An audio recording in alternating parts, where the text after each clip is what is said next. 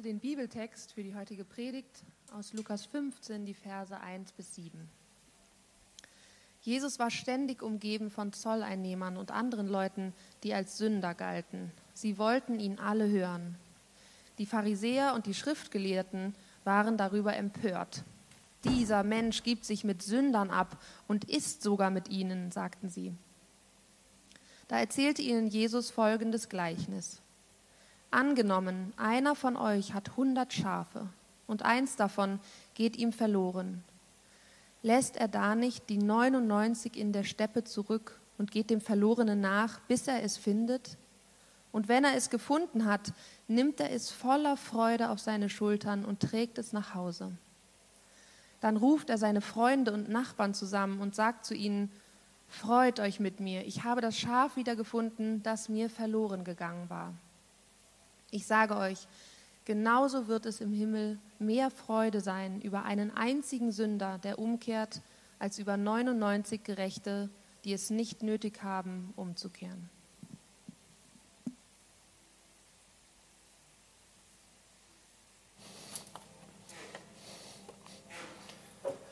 Guten Morgen zusammen. Äh, ich habe äh, gemerkt bei der Vorbereitung, dass ich noch nie über diesen Text gepredigt habe. Noch niemals in meinem Leben. Und das ist so ein bekannter äh, Text, den wir uns heute angucken. Ähm, wir sind ja mitten in der Predigtserie zu Wir sind Hafen. Und wir schauen uns eben äh, in den letzten Wochen an, was das bedeutet, dass wir zusammen Hafen sind. Wir haben gesagt, wir wachsen zusammen. Wir Ah, jemand war da. Also wir dienen zusammen. Wir bauen Kirche zusammen und wir erreichen Menschen zusammen. Ist heute dran. Äh, heute ist das Thema, wir erreichen Menschen zusammen. Und wenn ihr den Text äh, mitgelesen habt oder euch auf der Zunge so ein bisschen zergehen lassen habt beim Lesen, geht es offensichtlich um Schafe. Ja, 100 Schafe hat da jemand und ähm, 99 sind noch da und eins ist verloren gegangen. Und wenn man schon mal irgendwas über diesen Text gehört hat oder mal gelesen hat oder ausgelegt wurde oder erklärt worden ist, dann ähm, ist es oft so, dass der so erklärt wird, dass ähm, ja, Jesus alles tut, ja, um dieses eine Schaf zu finden. Und ähm,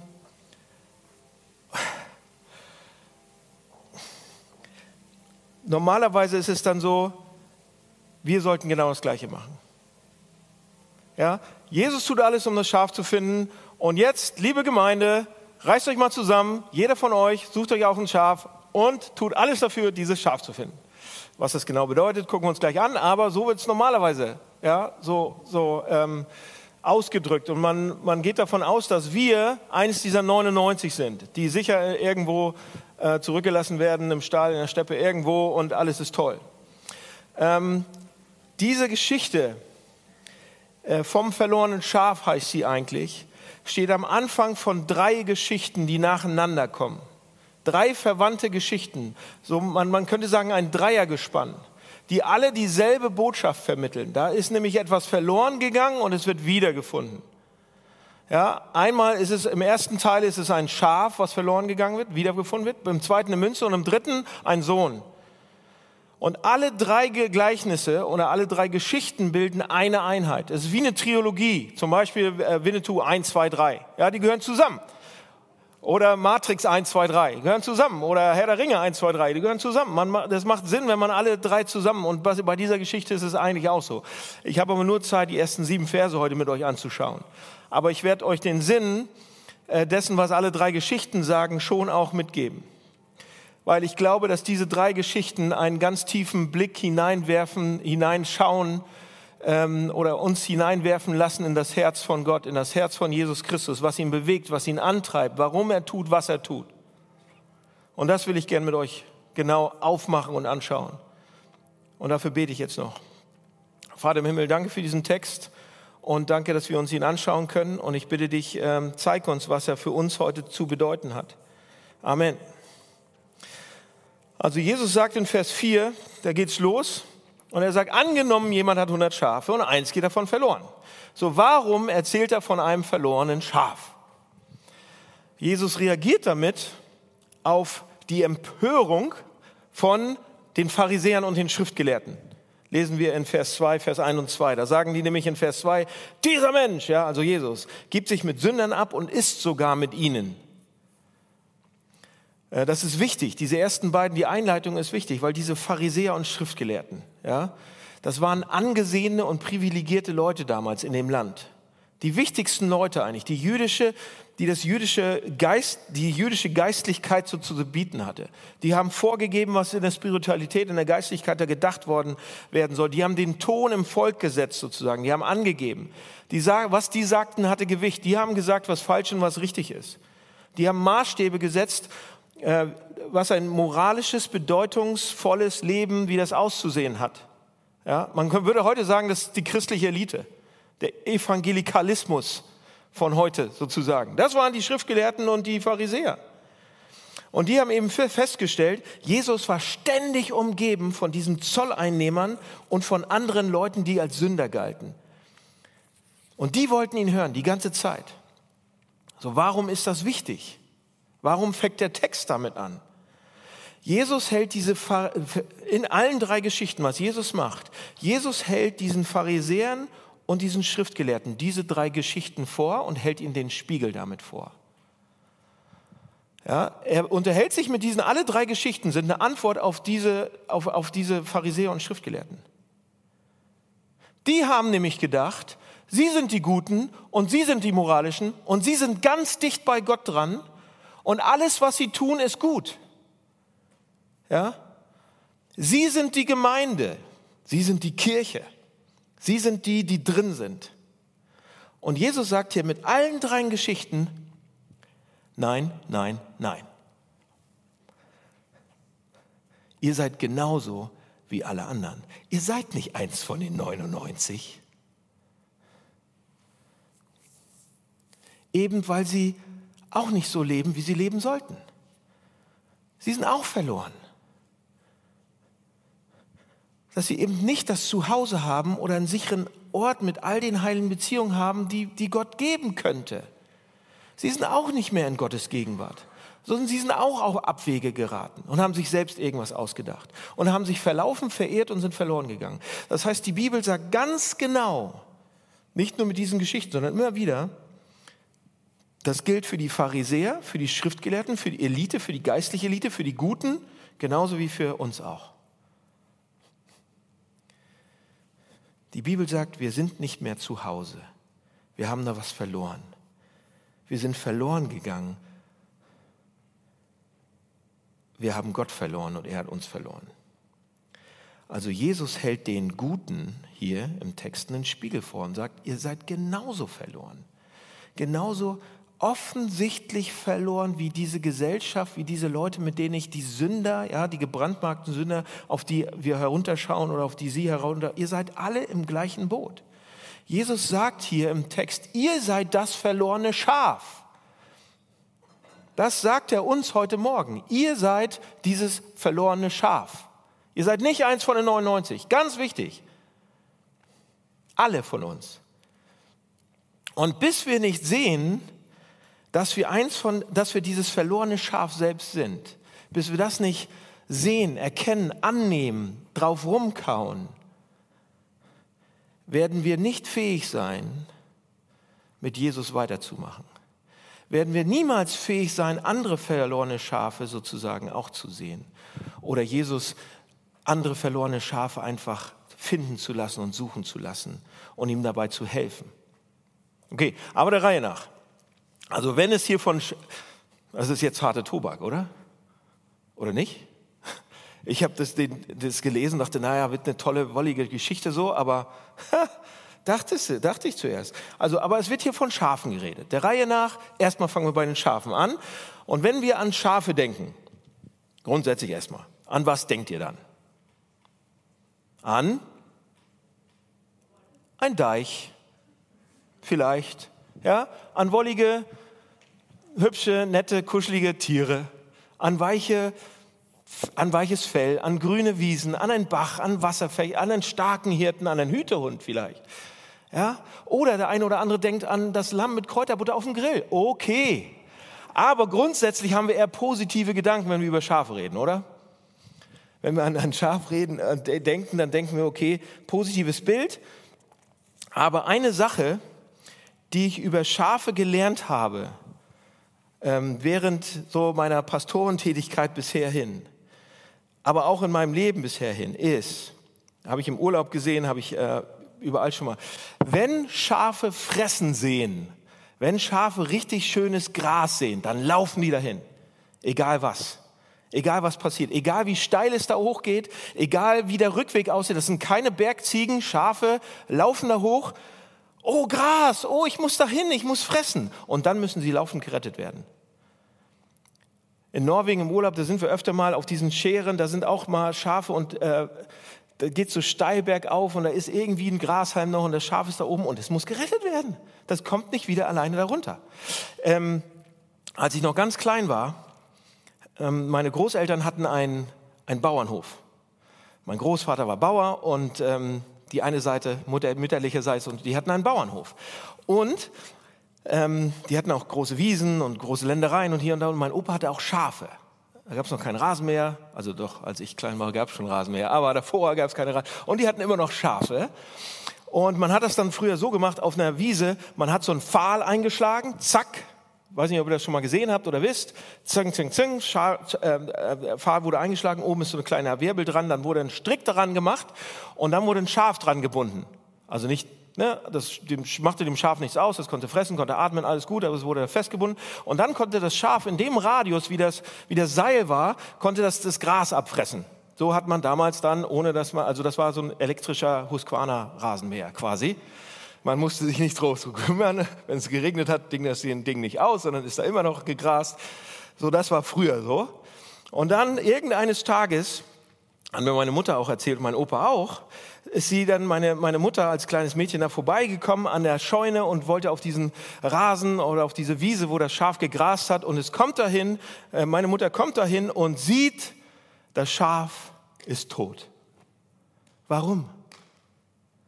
Weil das Schaf sich selbst erhängt hat, weil da war ein Grashalm, den wollte es haben. Das andere nicht, sondern es hat sich selbst erdrosselt, weil es das grüne Gras da gesehen hat. So schlau sind Schafe. Ja? Also nicht. Schafe können nicht allein nach Hause finden. Sie können kein Fressen alleine finden. Der Hirte muss ihnen das sagen. Sie sind, zeigen, wo, sie, wo das ist. Sie sind hilflos gegenüber Parasiten, gegenüber Räubern. Wenn ein Schaf sich von Hirten entfernt und verloren geht, was passiert dann? Das Schaf stirbt über kurz oder lang.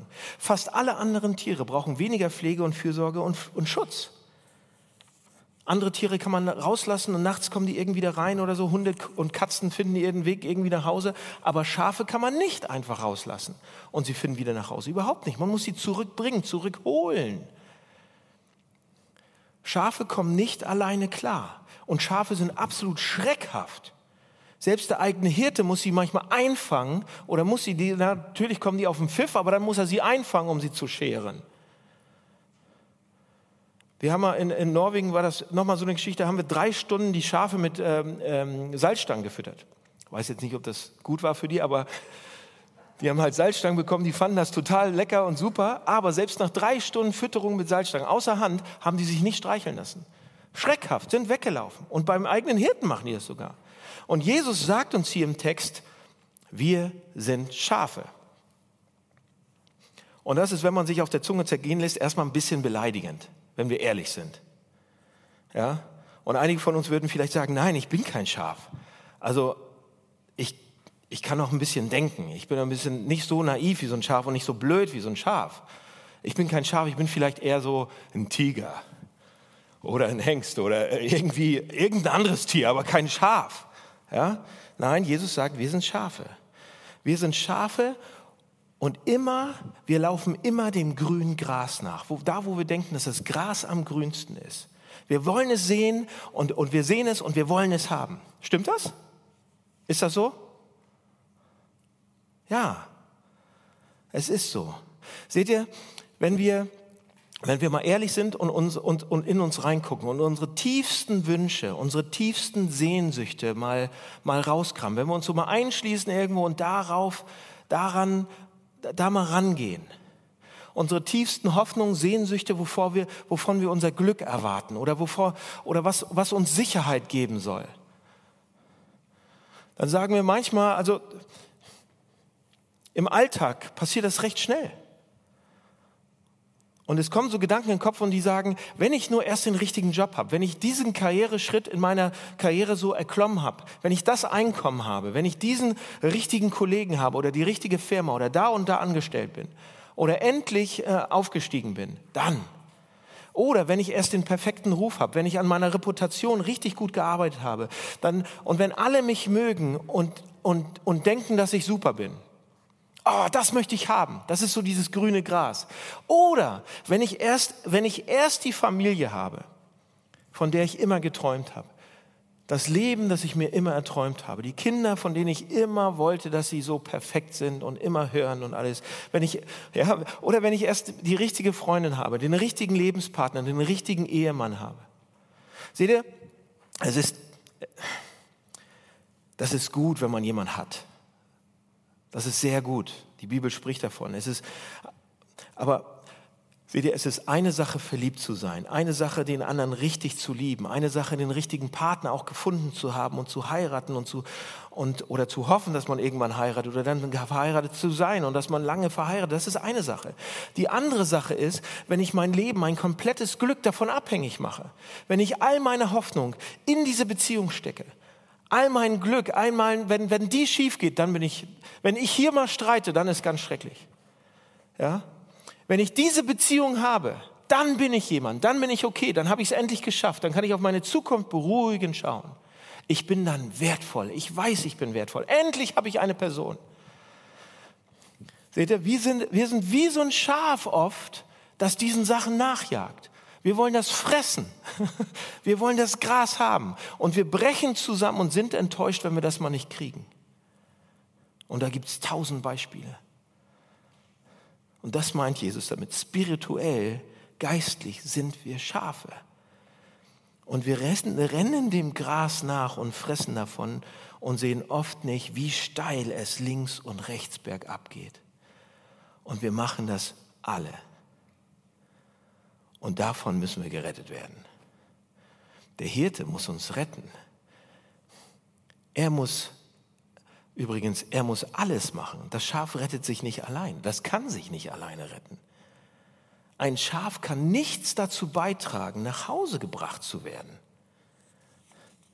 Und ihr sagt jetzt, aber ich will kein Schaf sein. Okay. Wir alle wollen kein Schaf sein. Und wir wollen auch keinen Hirten brauchen müssen.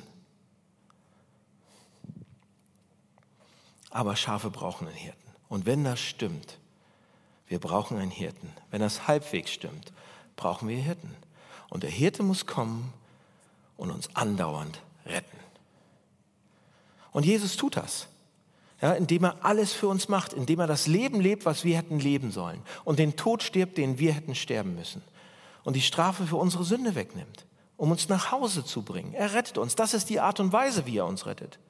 Seht ihr, das ist das Gegenteil von allen gängigen Religionen und Weltanschauungen und Philosophien, die es so gibt. Die sagen, reiß dich zusammen, Mann, sei stark, tu dies und das und jenes. Du kannst dich selber, wenn du das und das machst, dann bist du bei Gott okay. Gott akzeptiert dich für das, was du machst. Wenn du das besser machst, dann akzeptiert er dich noch besser. Aber das Evangelium sagt, nein, das Evangelium sagt, gesteh dir ein, dass du schwach bist, dass du es eben nicht alleine kannst. Und sag, Gott, du musst mit mir in Verbindung treten, wegen dem, was du getan hast. Seht ihr, wir brauchen einen Gott, der für uns das alles macht, der die Regeln für uns erfüllt und der uns in unseren Kopf einhämmert, dass er es getan hat und andauernd tut und dass er zurückkommt und immer und immer und immer wieder das tut und uns immer und immer und immer und immer wieder rettet, obwohl wir es nicht verdienen. Seht ihr, wir können nichts dazu tun. Also die erste Sache, die Jesus uns hier zeigt in diesem Bild, ist, er macht ein radikales Statement über das Bedürfnis von Gottes Gnade. Er sagt uns, ihr braucht Gottes Gnade. Ihr braucht Gott, ihr braucht ihn als Hirten. Weil er ein Hirte ist, muss er kommen und alles für euch machen. Er muss einfach alles für euch machen, weil wir Schafe sind. So, das ist die erste Sache, die wir lernen über Schafe, oder? Dass Schafe die hilflosesten Tiere sind. Aber dann gibt es noch eine zweite Sache, die wir lernen über Schafe. Die zweite Sache über Schafe ist, die erste ist, die sind die hilflosesten. Die zweite ist, das sind die wertvollsten Tiere damals gewesen, die es gab. Warum? Seht ihr, der Grund, warum das nicht so ungewöhnlich ist für einen Hirten, dass er 99 Schafe stehen ließ und sich dann ähm, aufmachte, um das eine verloren gegangene zu suchen, ist, wisst ihr warum? Schafe waren ähm, absolut wertvoll damals. Jeder Teil des Schafes war wertvoll. Ähm, die Wolle, das Fell, das Fleisch, die Milch. Jeder einzelne, anders als bei Ziegen oder Kamele oder sonst irgendwas, jeder Teil war wertvoll. Und klar könnte man denken, ja, ja, ja, ja, ähm, jetzt wegen einem laufe ich nicht weg, weil ich habe 99 und einen Bock. Wenn jeder, hm, hm, hm, dann habe ich irgendwann 200 Schafe. Nee, aber ein Schaf war so wertvoll, dass sie sich auf den Weg gemacht haben. Und seht ihr, damals war es auch so, da gab es ja keine Banken oder dass man sein Geld irgendwo investieren konnte, sondern alles, was man an Reichtum hatte damals, wurde angelegt in Schafen oder irgendwelche anderen Herde. Aber Schafe war eben das Kostbarste damals. Die Hirten hatten kein Geld in der Bank, die hatten Schafe, das war ihr Schatz, das war ihr Reichtum. Je mehr, umso reicher waren sie. Die Schafe waren unglaublich wertvoll. Also der Hirte kann aber dieses Schaf nur finden, wenn er nicht bei den anderen 99 bleibt. Beides kann er nicht machen. Hier sein und da sein kann er nicht zur gleichen Zeit. Er gibt es also auf und, und begibt sich in Gefahr und tut dann alles, was nötig ist, um dieses eine zu finden. Und deshalb wenn wir, wendet diese, Jesus diese Geschichte auch auf sich selbst an. Ja, also das ist, ist nicht weiter schwer zu sehen. Ähm, der Hirte steht für Jesus selbst. Ja? Und Jesus hat sich an anderen Stellen in der Bibel auch so bezeichnet. Er sagt, ich bin der gute Hirte. Und was hier über den Hirten gesagt, hat, äh, gesagt wird, ist genau das, was Jesus selbst ja auch getan hat. Jesus hat sich auf den Weg gemacht. Über all die, in, in all den Zeiten, ja, hat Gott keine Ruhe gegeben und hat sich auf die Suche gemacht nach seinen Schafen. Und irgendwann hat er eben den himmlischen Thron verlassen und hat sich selbst schwach gemacht und ist sterblich geworden. Er kam von Himmel auf die Erde. Wenn er der Hirte ist und wir die Schafe, wisst ihr, was das bedeutet? Wenn er der Hirte ist und wir die Schafe, dann sind wir sein Schatz. Wir sind Gottes Reichtum. Gott besitzt alles in der Welt, oder? Gott besitzt das ganze Universum, alle Planeten, alle Sonnensysteme, alle Galaxien. Er besitzt alles, alles Gold, allen Reichtum, alle Schätze. Aber er sagt, ich habe mein Herz an euch gebunden. Ihr seid mein Schatz. Ich bin bereit für euch alles zu geben. Ich bin bereit sogar, äh, mich in Gefahr zu, ich bin sogar bereit, mich kreuzigen zu lassen. Ich bin bereit, für dich zu sterben. Er sagt, ich sterbe für meine Schafe, für meine Lämmer. Es gibt keine größere, stärkere Aussage in der Bibel oder irgendwo anders über den Wert eines Menschen. Keine stärkere Bejahung über den Wert einer Person als das hier. Jesus schaut in unsere Herzen ganz nach unten. Er, er, schaut uns irgendwie an und er sagt, da ist etwas Kostbares. Da ist etwas unendlich Kostbares, dass es wert ist, dafür zu sterben. Habt ihr euch schon mal so angeguckt und denkt, ich eher selten. Aber das ist, was der Text uns auch sagt. Es gibt eine ganze Reihe von Gründen, warum Jesus ans Kreuz gegangen ist. Ja, die Gerechtigkeit Gottes, die Heiligkeit Gottes, aber die sind heute nicht mal im Vordergrund, sondern das hier ist heute, heute für uns ist das hier im Vordergrund. Jesus sieht etwas unendlich vor, Vortreffliches und einen Wert in uns. Und er ist davon angezogen und er wird dafür sterben. So wertvoll ist ein Schaf für ihn. Leute, und es gab den Moment, es ist der Moment ja auch schon gekommen, in dem der Hirte sein Leben gelassen hat für die Schafe, oder? Der Hirte kann die Schafe nur retten, indem er den höchsten Preis bezahlt, der zu zahlen ist. Weil wir sind zu weit weggerannt. Wir sind zu verloren gewesen. Er kann uns nur retten durch das Opfer eines vollkommenen, gerechten und liebenden Hirten, wie Jesus selbst es ist. Und Jesus sagt, Jesus sagt hier, ich bin der gute Hirte, aber ich werde zum Opferlamm. Ich bin der Hirte, ich werde mein Leben verlieren, anstatt es anstatt zu sehen, wie meine Schafe sterben. Ich werde mein Leben verlieren an ihrer Stelle. Ich würde mein Leben verlieren, ich würde meine Herrlichkeit verlieren, ich würde mein Universum verlieren, anstatt zu sehen, wie meine Schafe umkommen. Ist das nicht ein bisschen bewundernswert? Wundert ihr euch nicht darüber? Wundert ihr euch nicht darüber und bewundert das irgendwann? Seht ihr, das ist das Evangelium, was er uns da bringt in der ersten, in der zweiten, in der dritten Geschichte. Wir sind schlimmer, als wir jemals gedacht hätten. Und im selben Augenaufschlag, im Wimpernaufschlag, sind wir geliebter, als wir jemals gewagt hätten zu hoffen. Das ist das Evangelium. Wir brauchen es, weil wir schlimm sind oder dumm sind. Aber er macht es gerne. Wir sind so wertvoll. Das ist das Evangelium. So, warum sollte er das tun? Warum? Jesus antwortet auf diese Frage, warum er das tut, in Vers 5, 6 und 7. Da steht nämlich, und wenn er es gefunden hat, nimmt er es voller Freude auf seine Schultern und trägt es nach Hause. Dann ruft er seine Freunde und Nachbarn zusammen und sagt zu ihnen, freut euch mit mir. Ich habe das Schaf wiedergefunden, das mir verloren gegangen war. Ich sage euch, genauso wird im Himmel mehr Freude sein über einen einzigen Sünder, der umkehrt, als über 99 Gerechte, die es nicht nötig haben, umzukehren. Habt ihr es nötig? Bin ich ein Schaf? Oh ja. Ist euch noch was aufgefallen im Text? Voller Freude Freut euch mit mir. Genauso wird im Himmel mehr Freude sein. Es ist Freude, die hier im Mittelpunkt steht. Am Anfang sucht er und dann sind der Rest der Geschichte ist Freude. Und am Ende von dem verlorenen Sohn ist auch der Vater freut sich. Da ist eine Party. Die Freude des Hirten, die Freude Gottes, wenn ein Sünder umkehrt. Wenn einer von uns umkehrt. Nicht über die Gerechten, die alles richtig machen. Freude. Leute, das ist der beste, das ist die beste, stärkste Motivation, für Jesus selbst. Ihr glaubt es noch nicht? Hier steht's, Hebräer 12. Hebräer 12 steht, und Jesus nahm das Kreuz auf sich, der, der, der Held unseres Glaubens nahm das Kreuz auf sich, wegen, weswegen? Wegen der Freude, die auf ihn wartet. Welche Freude um alles in der Welt hatte Jesus nicht? Jesus hatte den Himmel, Jesus hatte den Vater, perfekte Beziehung, der hatte alles Geld, alle Universum gehörten ihm, diese Welt gehörte ihm, alle Tiere, alle, alles gehörte ihm. Welche Freude um alles in der Welt hatte er nicht? Er hatte dich nicht. Er hatte uns nicht. Er hatte die Gemeinschaft mit uns verloren. Und deshalb, Hebräer sagt es, er nahm das Kreuz auf sich wegen der Freude, die auf ihn wartet. Habt ihr schon mal diese Freude gespürt? Weil die ist ansteckend.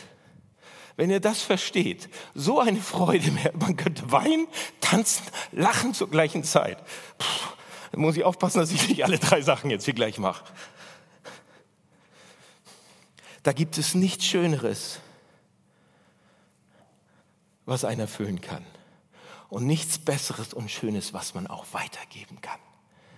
Weil geteilte, geteilte Freude ist doppelte Freude. Weil es einfach das Schönste ist, die größte Freude, die man selbst je erleben kann. Seht ihr, und nach seinem Tod und nach seiner Auferstehung, Jesus hat es gemacht wegen der Freude, die auf ihn wartet, hat Jesus seinen Jüngern den Auftrag gegeben, bei seiner Sache mitzumachen bei seiner Mission mitzumachen, die Verlorenen zu suchen, damit sie gefunden werden. Er will alle, die an ihn glauben, dabei haben. Seine Schüler, seine Nachfolger, Christen, ja, dabei haben diesen Auftrag, damit wir seine Augen sind, seine Münder, seine Ohren, seine Hände, seine Füße. Damit wir dabei sind, wenn er das tut, nämlich Verlorene zu suchen und zu finden. Das wollen wir als Kirche auch machen. Wie kann das funktionieren? Ich habe jemanden eingeladen, der euch das erzählen kann. An einem Beispiel. Kada. Ja, ich wollte euch so ein bisschen erzählen, wie sich das bei mir die letzten Jahre entwickelt hat. Ich habe diese Freude immer wieder gespürt in meinem Leben und ähm, habe angefangen, ähm, ja, darüber mehr zu sprechen, vor allem mit Freunden von mir, die diese Freude noch nicht kennen. Ich habe eine Freundin, die lebt auch in meiner Nachbarschaft. Wir kennen uns jetzt so seit dreieinhalb Jahren. Wir haben uns auf einer Party kennengelernt. Die hat nichts mit Gott zu tun, hat eher eine schwierige Vergangenheit in der Kirche, wo sie viel Regeln und viel Moral erlebt hat. Und wir haben angefangen, Leben zu teilen, Alltag zu teilen. Und wir sind Mütter, wir arbeiten beide, wir sind verheiratet, wir sprechen über eigentlich fast alles, würde ich sagen. Und haben angefangen, unsere Herausforderungen zu teilen. Und ich habe ihr dann berichtet, wie es mir auch hilft, in diesen Herausforderungen zu beten, mir diese Freude abzuholen, von der Daniel gerade gesprochen hat, immer wieder neu mit einer anderen Perspektive auf diese Themen in, in unser aller Leben zu schauen, in meinem Leben zu schauen. Und sie hat äh, Freunde kennengelernt, auch hier aus der Gemeinde. Sie war mal mit im Gottesdienst. Wir haben andere Leute in der Nachbarschaft, die auch hier mit in die Kirche gehen. Und ich habe ihr auch erzählt, was mir total hilft, ist, mich alle zwei Wochen zu treffen mit meinen Freundinnen, wo wir zusammen beten und zusammen uns auch reinsprechen, wo wir echt auch berichten, in welchen Teilen unseres Lebens Jesus noch nicht mit drin ist und wo wir diese Freude nicht, nicht erleben und wo wir dem auf den Grund gehen und uns überlegen, ja, warum ist das denn so? Und ähm, irgendwann habe ich gemerkt, boah, ich würde sie eigentlich total gerne einladen in diese Runde und mal, mal fragen, ob sie mitkommen mag. Und habe mich aber auch nicht so richtig getraut und fand es irgendwie, weiß ich auch nicht, fand es komisch. Und dann habe ich es irgendwann getan und dann hat sie gesagt, so, boah, sie wünscht sich das vor lang und sie hat sich aber nicht getraut zu fragen, weil sie eigentlich das Gefühl hat, sie kennt jetzt, also sie kannte schon vorher sozusagen vier von unserem Kreis und fand uns alle cool und hatte so Lust dabei zu sein, weil sie gemerkt hat, dass wir so ehrlich miteinander sind und, und so viele Dinge teilen. Das fand sie so schön. Und jetzt ist sie dabei seit einem halben Jahr, mega cool und hat total viele Fragen und ist jetzt überhaupt nicht, ja, das ist jetzt keine Story von, sie wird nächste Woche getauft, aber ich glaube, das ist genau der Punkt, dass es darum nicht geht. Es ist jetzt nicht die Idee von, okay, wir suchen uns jetzt jemanden und in einem halben Jahr muss das dann geritzt sein, sondern es geht darum, sich mit diesen Fragen auseinanderzusetzen. Sie stellt richtig gute Fragen, sie fordert uns hart raus so, und das ist gut, das tut auch uns gut, so, das, das ist äh, auch für uns voll, voll lehrreich, unsere Sprache neu zu finden, zu, zu überlegen, wie reden wir denn darüber, über diese Freude, wie kommunizieren wir das denn, Was, wie, wie, wie beschreiben wir das, wie sich das anfühlt. Und insofern ähm, wünsche ich mir das voll, auch, auch für uns als Gemeinde, dass wir Leute kennen, Leute in unserem Leben haben, dass wir durch dieses My One-Konzept jemanden haben, wo wir Leben teilen und wo wir Glaube teilen und wo wir diese Freude vor allem teilen können. Und wenn ihr jetzt überlegt, okay, habe ich so jemanden oder nicht? Und äh, vielleicht auch zu dem Gedanken kommt, okay, krass, das kostet ja dann noch mehr Zeit, ich investiere mich ja schon so wahnsinnig viel hier in Gemeinde und montags habe ich meinen Dog und dienstags mein Lobpreisvorbereitungstreffen, keine Ahnung was, dann möchte ich echt sagen, das ist, ist uns so wichtig, äh, dosiert das gut. So ist, das ist so wichtig, Leute zu kennen, die hier noch nicht dabei sind, die Jesus noch nicht kennen. Ich finde äh, einfach, darum kann es nicht gehen, dass wir jetzt uns anfangen, um uns selber uns zu kreisen und uns das hier gemütlich zu machen und ähm, äh, uns einzurichten in, unseren, in unserem Glauben und in dieser Freude. Weil ich finde, die ist so groß und so überschwappend, dass sie einfach raus muss. Und ähm, das wünsche ich mir für meine Freundin und, und euch für eure Freunde, dass wir das erleben können, wie das wächst in anderen Menschen. Genau. Ich danke dir. Jetzt brauche ich das nicht mehr, ne? als neue Gemeinde ist das ein, ein wichtiger Punkt für uns, dass wir erstens verstehen, dass wir eins dieser Schafe sind, dass wir das verlorene Schaf sind. Und das ist wichtig für jeden von uns. Und der zweite Schritt ist, wenn wir zu, zu dem Grad, wie wir das verstehen, glaube ich, werden wir eine Freude bekommen und andere Schafe suchen helfen wenn es nur Druck ist, wenn ich nur sage, du musst, aber du musst und du, vergiss es. Ich glaube, zu dem Grad, wie du selbst verstanden hast, was es Jesus Christus gekostet hat, um dich sozusagen als Schaf reinzuholen. Wenn das reintropft, wenn das größer wird und zu einer Freude wird. Zu einer wirklichen Freude. Lasst es zu einer Freude werden und dann gibt es weiter. Einer der Ältesten hat mich vor einiger Zeit mal gefragt, hat gesagt, Dan, Dan, was soll ich denn machen? Am Sonntagmorgen ist Tennis spielen und ich gehe mit meinem Freund dahin, für den ich so lange bete. Soll ich, kann ich, soll ich zum Gottesdienst kommen oder soll ich zum Tennis gehen? Was habe ich gesagt? Ich habe gesagt, geh zum Tennis und sei ihm ein Freund. Und irgendwann werden wir ihn taufen. Habe ich nicht gesagt, aber das passiert gerade. Seht ihr, wir wollen eine Kirche bauen, eine Gemeinde bauen, die das tut, was Jesus tat, oder? Mitmachen bei dem, was er im Leben von Menschen in eurem Umfeld tun will. Erstmal egal, was sie glauben, egal, wie sie leben.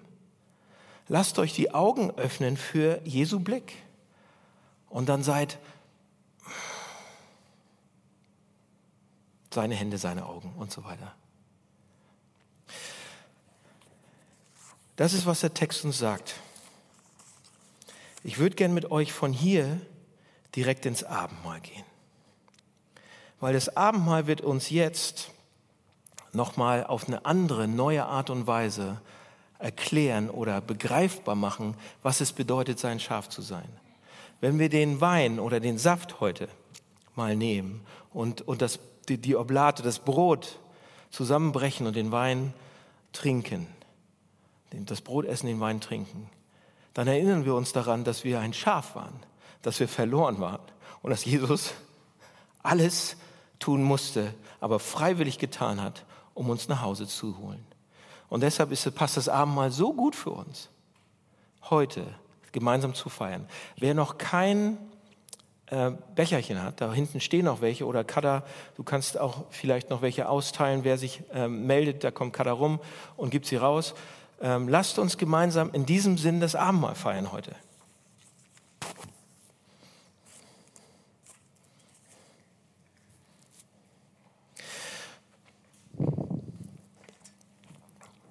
Das Abendmahl zu feiern bedeutet, sich an Jesus Christus zu erinnern und das, was er gemacht hat.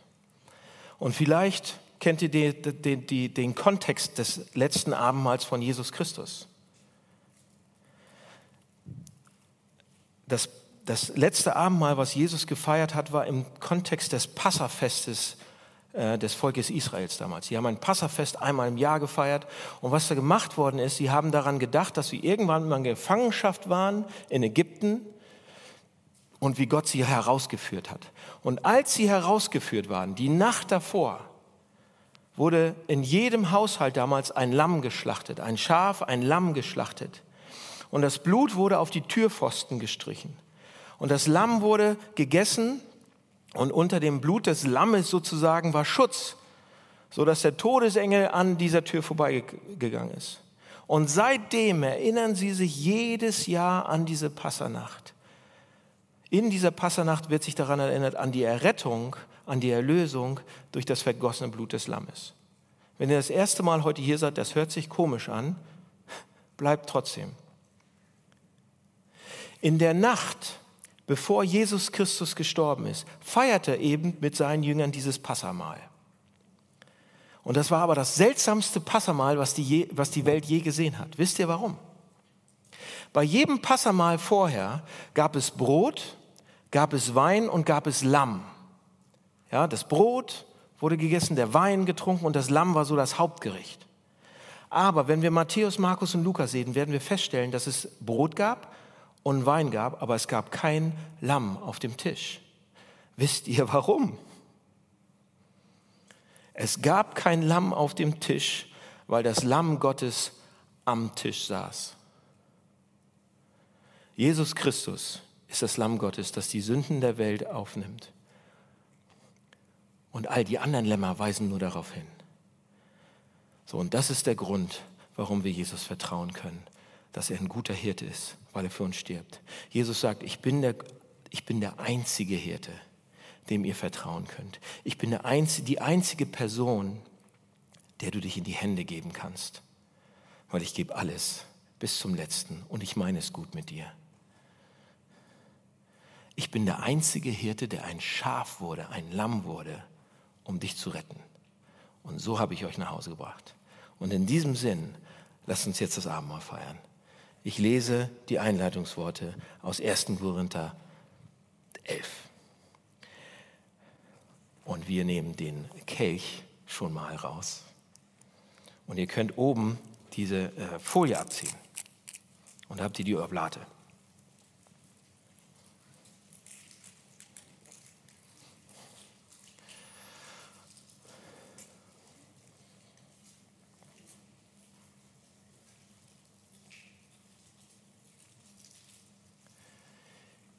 In der Nacht, in der unser Herr Jesus verraten wurde, nahm er das Brot, dankte Gott und brach es und sprach, das ist mein Leib, der für euch gebrochen wurde.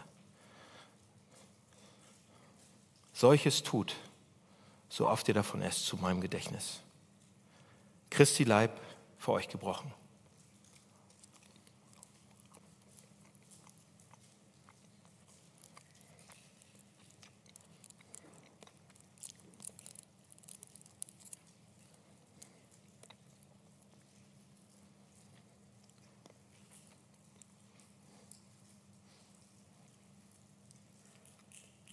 Ebenso nahm er den Kelch.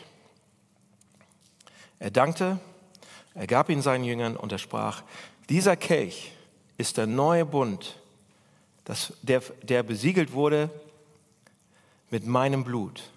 Wenn ihr künftig aus diesem Becher trinkt, dann ruft euch jedes Mal in Erinnerung, was ich für euch getan habe. Christi Blut für euch vergossen.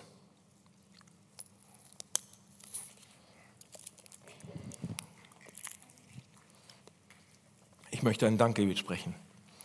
Lieber Vater im Himmel, vielen Dank für dieses riesige Opfer. Vielen Dank für deinen Sohn. Vielen Dank, dass das uns auf der Seele zergehen kann, nicht nur auf der Zunge, und auf, äh, sondern auf der Seele. Und ich bitte dich, dass du dadurch unsere Herzen veränderst, Stück für Stück, immer mehr. Dass wir erkennen, dass wir ohne dich nichts sind und mit dir alles haben. Wir sind Schafe, aber wir sind der wertvollste, dein wertvollster Schatz. Und diese beiden Sachen, lass sie zusammenkommen, jeden Tag in unseren Herzen, sodass wir jeden Tag neu anfangen mit dir, jeden Tag umkehren. Danke für dein Opfer. Amen.